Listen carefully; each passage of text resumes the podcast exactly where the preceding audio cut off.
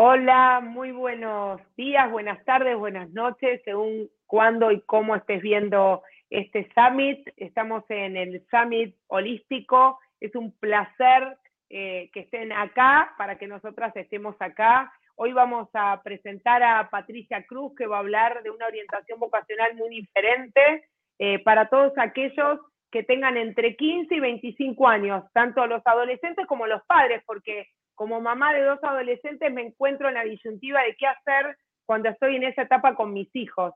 Así que vamos a darle la bienvenida a Patricia y a cada uno de ustedes. Hoy les recordamos que es el segundo día del Summit y ya vieron toda la línea de tiempo desde antes del nacimiento, cómo nos preparábamos hasta los seis años, después vimos de los siete a los quince y hoy estamos acá desde los quince a los veinticinco años. Así que Patricia, es un placer que estés acá enfrente mío eh, dando más conocimiento a la gente. Bienvenida.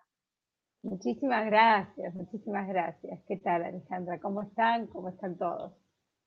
Muy bien, acá muy bien, amando lo que hago. Yo tengo como propósito iluminar, así que estar acá acompañándote a hacerte preguntas para que puedas también iluminar a todos esos papás, a todos esos chicos que se encuentran en un momento como desorientados. En algún momento me metí también en el tema de orientación vocacional desde la PNL, así que me encanta este tema, me encanta. Y bueno, quiero preguntarte específicamente, Patricia, ¿de qué se trata la disciplina, este orientación vocacional eh, que te estás dedicando vos? ¿Nos querés contar?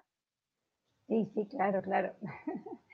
Mira, yo hago orientación vocacional pero de un modo clínico y holístico.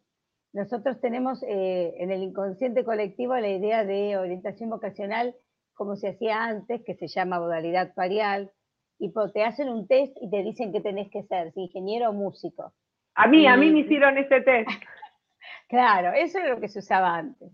Pero se ha evolucionado muchísimo en esta disciplina, se ha nutrido de otras disciplinas, y lo real es que mm, estamos en un contexto de, que para el adolescente es de desamparo. Desde la revolución industrial hasta acá, eh, no se ha fomentado la relación con la naturaleza ni con los seres humanos. La comunicación ha perdido espacio.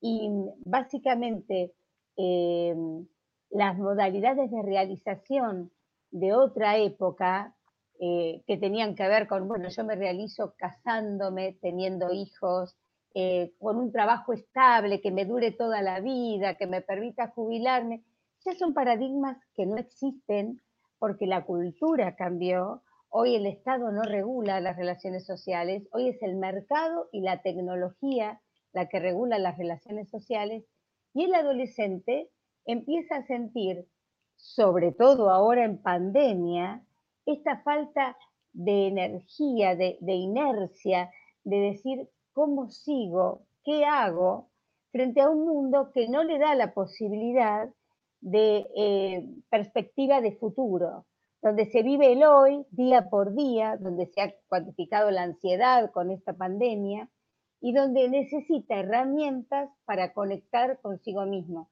Los adolescentes hoy están sobre requete informados. El tema es que no hay espacio para eh, reflexionar y procesar eso. Y también, perdón Patricia, también me imagino, me pasa a mí como mamá, vos ibas hablando y me iba imaginando a mi hijo de 18, a mi hija de 14, pero también me pasa a mí como mamá, porque yo vengo del paradigma, por más que yo fui una X, generación X, muy a los 18 años le dije a mi papá que no iba a seguir abogacía, después estudié maestra, a los 30 dije quiero estudiar marketing y me recibí, cambié mi profesión y a los 44 largué todo, que me encantaba, pero entendí que el coaching me apasionaba y me dediqué al coaching. Así que no soy una mamá típica, pero igual tuve que trabajar mucho las creencias de que qué va a ser mi hijo si es músico. Escucho un montón de mamás hoy que sus hijos eligen una carrera de músico y están tentadas, la mayoría se los dice, pero muchas están tentadas a decirle, bueno, pero estudié otra cosa que te dé algo para vivir, ¿no? Marley, el, conductor, en, acá en Argentina hay un conductor eh, de, televisión que es muy conocido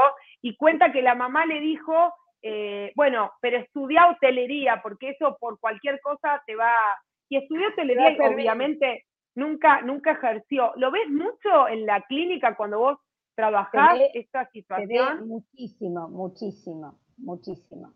Eh, el miedo a fracasar, el miedo a desilusionar a los padres, el miedo a equivocarse, el miedo a enfrentar un mundo adulto, básicamente, para el cual no están preparados.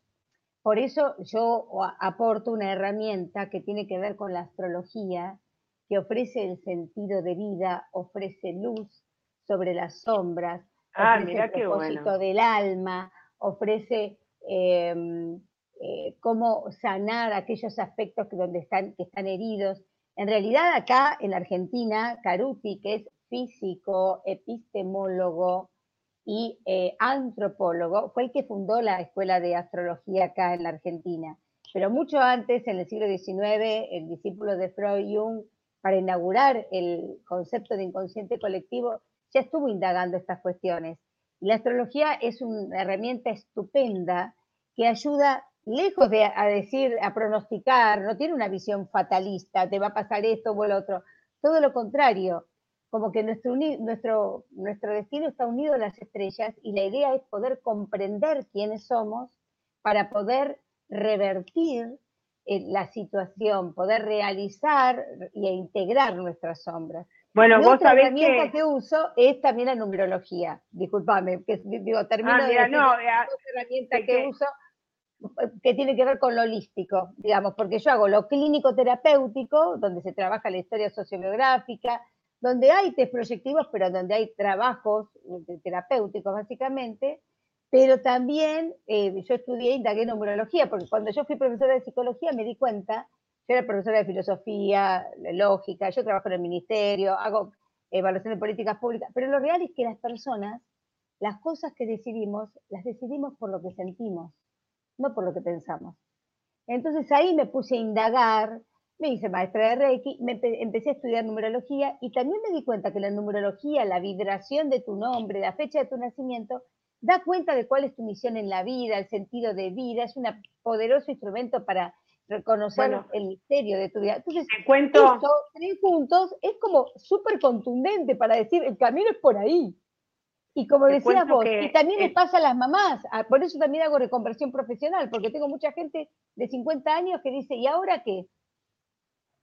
Contame. Bueno, te, cuento que en, en el examen del día de ayer hablamos con una astróloga de Casa Horizonte, porque es muy importante la astrología, y, también hablamos con Iris, que es una eh, capa en cuanto a educación, y el camino al camino este que construye el ser, ¿no? Desde el nombre, también hablamos del árbol genealógico. Por ejemplo, hace poco, que ya lo había leído, pero nunca le presté atención, Alejandra la protectora. Bueno, me dedico a acompañar al otro. De alguna manera, no digo, ay, no, yo no tengo nada que ver, no.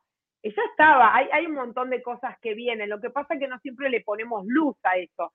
Y me encanta esta posibilidad de ponerle luz con distintas técnicas. Está lo, digamos, el test que te lleva más a lo, a lo, a lo tradicional, pero también le podés aplicar esto desde la astrología y esto desde la numerología. Me encanta, pero me encantaría saber, Patri, me encantaría específicamente saber cómo llegaste a esta herramienta a hacerla tuya, ¿sí? Porque en un mundo donde nosotras tenemos más o menos la misma edad, donde venimos de un mundo donde las cosas tenían que ser de una determinada manera. ¿Cuándo te animaste a meter la astrología y a meter la numerología ¿sí? en tu mundo?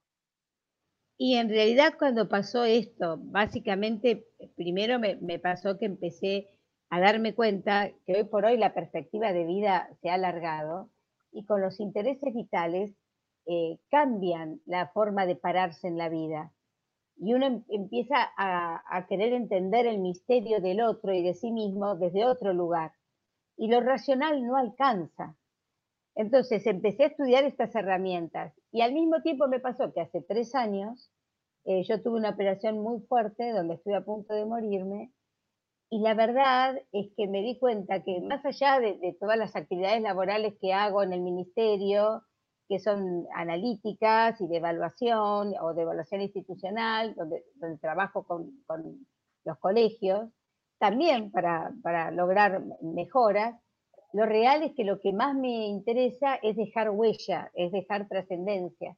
Y la vocación tiene que ver con eso, trabajar el tema de la vocación en los chicos, que es su don, pero que también se construye, y acompañar este proceso, tiene más que ver con lo trascendente. Entender la carrera como un estilo de vida, que, donde uno puede ejercer la persona que es, y donde uno puede entender la actividad laboral como fuente de gozo y como una fuente de trascendencia, es lo que yo quiero proporcionarles a los jóvenes, porque estos jóvenes están en una etapa muy especial. Digamos, hay características psicológicas que tienen que ver con, con esta etapa. No sé si querés que, que las mencione. Sí, por favor, por favor. Mira, algo antes de que las menciones, me hiciste acordar, una vez vino un cliente ¿sí? que ya se había recibido de una, eh, de una era ingeniero, ¿no? Entonces, él me planteaba que estaba en la, en la dicotomía de ir a la profesión y meterse en una super empresa o ir a hacer jugos a Brasil y atender a la gente, ¿no? Ese era sus dos caminos. De vida. Sí, sí, sí. Entonces decía, bueno, pero quizás hay un estilo de vida que te permita ir a vivir en una ciudad que tenga playa, que no que vos tomes el jugo, que no lo hagas al jugo, y que puedas hacer lo que te guste, porque para ser ingeniero, pues hay un montón de caminos. ¿sí? Yo conozco un ingeniero que ahora está dedicado a las constelaciones sistémicas y te sirve porque las constelaciones tienen un método, con lo cual de alguna manera pones en práctica. Bueno, yo soy coach, pero hago marketing porque tengo una empresa y tengo una aplicación, hago podcast, o sea, de alguna manera tengo que trabajar y también doy clases y soy maestra, o sea, hoy puedo hacer una profesión que tomé las tres carreras que hice. ¿Qué te pasa eso vos es clave, Eso es clave. Vos has integrado todos los conocimientos y a cierta altura de la vida uno necesita integrar todo lo que tenía dormido para poder desplegar todo lo que uno es y todo lo que uno puede dar. Eh, Sábato primero fue matemático eximio, después escritor, después pintor. ¿Qué pasó? ¿Se equivocó antes? No, sino que con la vida fue desarrollando distintas cuestiones que tenían que ver con sus talentos y con su misión en la vida, ¿no? ¿Y cómo hablas con eh, esos papás para decirle que no se equivocó, que está integrando y que puede integrar más adelante, en el medio, diez años después? ¿Cómo le explicas a ese papá que me imagino viene con una ansiedad de qué va a pasar? ¿Qué va a pasar? No te termino de entender. Al papá que, viene preocupado Al papá que viene o que viene preocupado no, por su hijo. Por su hijo. Ah, por su hijo. En realidad, em, yo lo que hago primero, primero, en la primera sesión, este, les ofrezco un PPT donde voy contándoles un poco eh, cuál es la realidad del mundo de hoy, ¿no? Y cuál es la realidad del adolescente, para que pueda entender al adolescente y pueda entender cuál es la realidad en la cual se tiene que integrar, ¿no? Eh, básicamente el adolescente en esta etapa, desde los 15 a los 25, eh, tiene tres duelos. Duele, digamos, hace el duelo del cuerpo perdido, porque el, cuerpo se empieza a transformar desde los 15 a los 25. Eh, el duelo por el rol de los padres, cuando uno es chico, papá es lo más, mamá es lo más, y después ellos necesitan diferenciarse y separarse y, enojarse porque quieren empezar a ser alguien distinto, quieren empezar a ser originales. Entonces ya el rol de papá ideal y perfecto no está. Y duelo por eh, el rol, eh, porque antes tenían un rol de niño y estaba todo bien. A partir de ahora tienen que empezar un mundo adulto. Entonces yo veo a los chicos de quinto año que se hacen los grandes, pero llevan el peluche al aula, porque les da miedo enfrentar ese mundo. ¿Y qué pasa? A esta edad ellos empiezan a tener pensamiento formal, según Piaget, o sea, pueden combinar varias variables a la vez, hipotéticas, pueden, eh, empiezan a redefinir las relaciones familiares, empiezan a tener sus primeras experiencias de pareja, sus primeras eh, posturas ideológicas. Eh, el salto al mundo es impresionante. Muy grande. Encima, muy grande. Y en este contexto de pandemia, a mí me ha pasado que todos los que han venido han, aparecían los gráficos, el sufrimiento por el aislamiento, porque les cambió el espacio.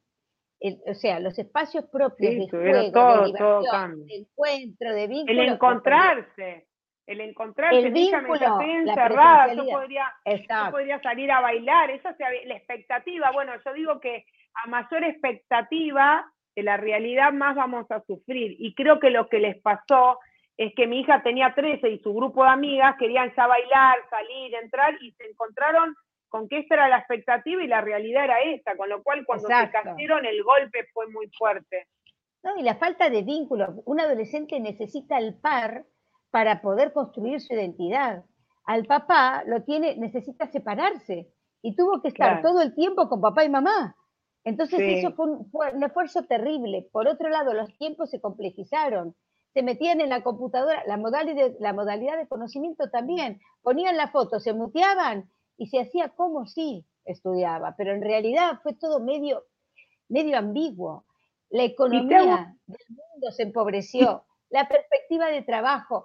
Y por otro lado, hoy se está hablando de nuevas economías, cultura del cuidado, cultura del aire libre, Em, se está hablando de mm, medio ambiente, hay profesiones que ya no se eligen, por ejemplo, abogacía, ya no se piensa tanto en eso, en psicología, no se piensa, se piensa más en cuestiones que tengan que ver con la tecnología del día a día, eh, se, piensa más con una profesión que te permita trabajar desde un lugar del mundo, porque estos chicos que son nativos digitales y que la vida online les atraviesa todas sus interacciones con el mercado, con el trabajo, con eh, las amistades, eh, con los juegos, estos chicos son los que van a cambiar el mundo. Estos chicos están en plena transición de ruptura de paradigmas.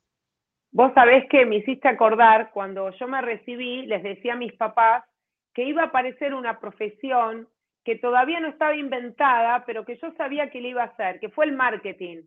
Y cuando estudié marketing y alguien, y alguien me dijo que, si podía seguir estudiando, que porque yo era, era complicado, cuando me venían a las entrevistas me decía, pero vos cambiaste por todos lados, no estaba bien visto en ese tiempo tanto cambio. Y yo le decía, y quizás aparece, quizás aparece otra profesión que todavía no existe. Yo estudio coach, soy coach. No existía, hace 20 años no existía o recién empezado. Con lo cual, a mí me a mí me, dio mucha tranquilidad como mamá hoy saber que si yo pude con cada profesión que no existía, mis hijos van a poder con todo lo que quiera. Pero la pregunta que te quiero hacer ahora específicamente en esta práctica que empezamos a hablar, ¿cómo es? ¿Es son sesiones, son encuentros? ¿Cuánto dura? ¿Dura un mes, dos meses? ¿Cómo es esa práctica? Y, y la segunda pregunta, ¿cuál es la problemática más frecuente que ves? Un poco lo dijiste, ¿no? Eh, el desconcierto de qué estudiar, pero ¿cuál es la problemática en este rango más frecuente que vos ves? Eh, la primera pregunta, ¿cuál era? La práctica, habías empezado a ah, hablar de la práctica perfecto. y quería saber Lo que que yo quería recuperar algo que decías vos. Vos dijiste lo del coaching. Hoy, em, ser coach es como la modalidad más eh, ayornada de lo que era ser maestra, entre comillas porque en realidad hoy el, docente tiene que acompañar y facilitar la relación del chico con el conocimiento. Eh, y de hecho, eh, yo sueño con una escuela donde los maestros tengan un estilo más de coach, porque en realidad el conocimiento está disponible. El tema es el acompañamiento. La, la, escuela está educando para el afuera, no ayuda a que el adolescente se conecte con él, ¿no? Y el coach tiene que ver, hace ese trabajo. Totalmente, totalmente de acuerdo con vos. Eh, entonces, por eso recupero esto y digo, la verdad es que eh, vos fuiste muy fiel a todo lo que sentiste y la verdad es que eso yo le digo a los chicos, si vos sos fiel y confías en lo que sentís y te comprometés con tus eh, potencialidades, con, con, lo que soñás, con lo que sentís, con lo que harías hasta gratis, con tal de hacerlo, tarde o temprano el universo te abre los caminos. Totalmente. desde las leyes, desde las leyes de vibración, de atracción, del medio se adapta, te aseguro 100%, hoy tengo una escuela y empecé siendo yo y tres alumnas, y ahí hay 100 alumnos, con lo cual es así. Sí, sí, vos sos un testimonio vivo de esto, y yo también, yo me voy dando cuenta que en mi vida fui realizando todo lo que soñé a nivel laboral. ¿No? Trabajé en todos los niveles, trabajé en el ministerio, llegué a todo donde yo quería y la verdad que soy feliz con lo que hago. Pero y Patricia, ver esto... con esto del ikigai, ¿no? De, que la pena, la vida valga la pena ser vivida. Y me encantó lo que dijiste y quiero rescatarlo, que trabajaría en esto aunque lo hiciera gratis. Eso es mucho de cómo es tu pasión, tu propósito, ¿no? Yo siempre digo eso. Yo escribí un libro y decía, si una persona cambia el 10% de lo que yo cambié gracias a este libro, valió la pena. O sea, no me, nunca lo escribí para ganar dinero con el libro. Claro, claro, claro. Bueno, yo eh, trabajo con cuentos y con canciones. Y hay una canción de Fito Páez que dice eso, si, una persona pudo ver la luz, dice más liviano el peso de tu cruz, nada más me importa eh, todavía aún. Eh, chau, hasta mañana. Fito Páez habla de eso también, pero Sí, sí, la idea es poder acompañarlos en que, a que ellos puedan conectar con ellos mismos, que es lo que más les cuesta al adolescente. ¿Y dura cuánto dura ese proceso? Ah, la práctica. Em, yo trabajo una vez por semana eh, a nivel terapéutico, clínico, eh, durante dos meses o tres, depende si la persona quiere trabajar a nivel astrológico y a nivel eh, numerológico también. ¿No? Y depende de la realidad. Hay gente que ya viene con una etapa dilemática que dice, mira, la verdad es que no sé si hacer matemáticas o licenciatura en política, que me ha pasado, ¿no? O hay gente que viene y dice, no me puedo proyectar, no me puedo proyectar. Ha venido un chico de 18 años que me dice, yo estoy obturado, no puedo apasionarme, estoy trabado. Y era por lo que le pasó en la pandemia, de estar encerradísimo, eh, con desconectados de los amigos, con la tensión persecutoria de que no puede salir para no contagiar a los papás, y no podía desear, no podía apasionarse, no podía pensar en un futuro. Y el proceso de esta una vez por semana, durante un mes, dos o tres, un mes no, pero entre dos o tres meses más o menos dura. Perfecto. Y te quiero hacer una pregunta, ¿Cómo, ¿cómo mejora una persona con tu especialidad? ¿Cómo mejora este chico? Este chico que contabas que vino y estaba trabado, ¿qué le pasó después? ¿Cómo fue ¿sí? el, suceso que, se provocó gracias a tu acompañamiento?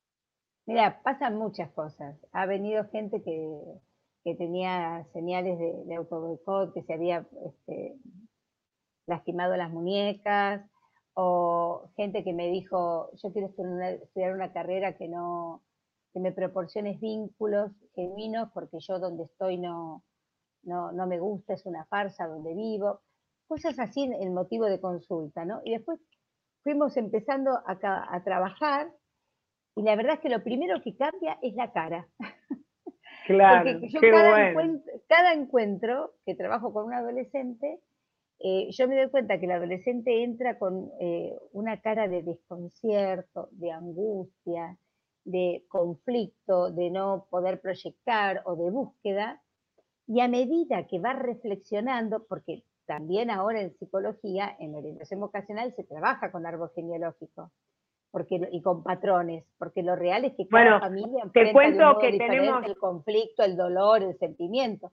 Entonces, eso también se trabaja. Entonces, a medida que él va trabajando, va como entendiendo y va empezando a enganchar y a tener luz y termina, yo siempre les digo, termino con la mejor versión de vos mismo, porque empiezan a estar en su eje, a sentir que saben lo que quieren y cómo quieren construir su futuro, que eso es maravilloso.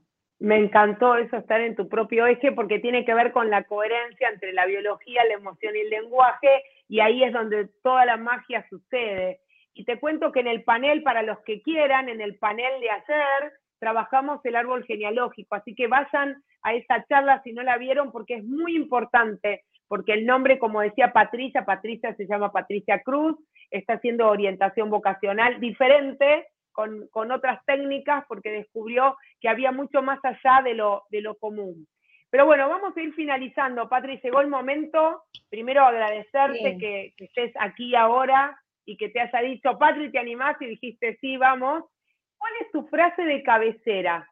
¿Sí? que quieras compartir. ¿Cuál es la frase que te marcó como profesional eh, dedicada a orientación vocacional? Tengo varias frases. Dale, decí varias, yo dije varias cuando me tocó a mí, así que... bueno, qué suerte, qué suerte. Eh, porque cuando trabajaba en, en, Expo Universidades venían 900, 800 chicos de los distritos con los papeles, viste, de todos los stands. Y yo los miraba y les decía, ¿y vos qué vas a hacer con tu vida? Decía un silencio. Claro. A partir de ahí, de enfrentarnos con la angustia, les explicaba la brújula, esto de los valores, los intereses, la realidad laboral, cómo está hoy y cómo la, la oferta académica, les explicaba lo de Kigai, pero básicamente eh, también mi trabajo, mi propuesta, tiene dos instancias que dura más o menos un mes cada una. Una tiene la frase de Sócrates, si te conoces a ti mismo, conocerás tu destino. Que es, eh, justo aparece en el Rey León, cuando le dice así, sí, claro. mirate en el espejo. Bueno, esa es la primera tengo La piel, tengo la piel mágica mientras lo decís. Ah, es que es terrible el nivel de sincronicidad que tiene mi trabajo con toda la, propuesta que vos estás eh, preparando para, para, nuestra gente. Eh, un gran nivel de sincronicidad. En la segunda parte se llama llegar lejos, está cerca. Porque los chicos por ahí ven que la profesión es algo y yo los conecto con profesionales para que charlen y se den cuenta cuál es la realidad y no la idealización que tienen de la carrera. Claro. Y después siempre les digo, caminante no hay camino, se hace camino al andar. Y confiar, confiar, confiar en el universo. El compromiso en lo que sentís te abre puertas. Confiar en el universo. Y esto se da, y después ellos me dicen, ay, mira qué mágico, porque resulta que la, una amiga de la mamá me dijo que tiene acá una persona que... Bueno, la cuestión es que yo también termino con el alma plena, que supongo que es lo que te pasa a vos, ¿no? Esta, esta plenitud de sentir que uno puede ayudar a los demás y esto te nutre, nos nutre a nosotros también. Totalmente, tiene que ver con el propósito, ¿no? Que creo que eso es lo más maravilloso. Cuando alguien logra el propósito, logra todo. Patri, ¿en dónde te encontramos? Sé que tenés un Instagram que se llama arroba en ¿Es así? Sí, arroba en Sí, sí, sí. Buenísimo. bueno, muchas gracias. Sos Patricia Gracias Cruz, a vos. trabajás en orientación vocacional. Es un placer estar acá. Vamos a decirle ahí a, a, quién, quién nos conectó, la tenemos que nombrar. Sí, sí. Así que vamos a, eh, a, nombrarla a nuestra amiga en común, que fue ella la que nos dijo, dale, dos buenas personas, se las conecto, y cuando nos conectamos le dije, mira, no sé, hace un año eh, no sé, Isa, no sé, hace un año, eh, Isabel, Gracias a Isabel, eh, gracias a vos, Ale, porque la verdad es que es un gusto, un placer poder ofrecer esto que nosotros trabajamos con, también con tanto, con tanto trabajo personal, ¿no? Tan a conciencia, ¿no? Tratando de dar lo mejor a nuestras nuevas generaciones, que son las que van a cambiar. Las este que van a hacer este camino al andar. Gracias, gracias, gracias. Un placer, Patri. Nos vemos pronto y un beso a todos, que gracias a ustedes estamos haciendo este summit que nos va a llevar y los va a llevar a conocer nuevas técnicas que hay para lograr nuevos caminos diferentes, ni mejores ni peores, diferentes que cada uno por ahí está necesitando, no el de siempre, sino el otro caminito. Y acá estamos en este bienestar a la carta. Te mando un beso, les mando un beso y nos vemos pronto. Gracias, gracias. Un beso. Y yo también me voy a ver todas las charlas porque son súper interesantes. Gracias, gracias, gracias. Tal cual. Gracias, gracias, gracias. Chao. A todos, gracias.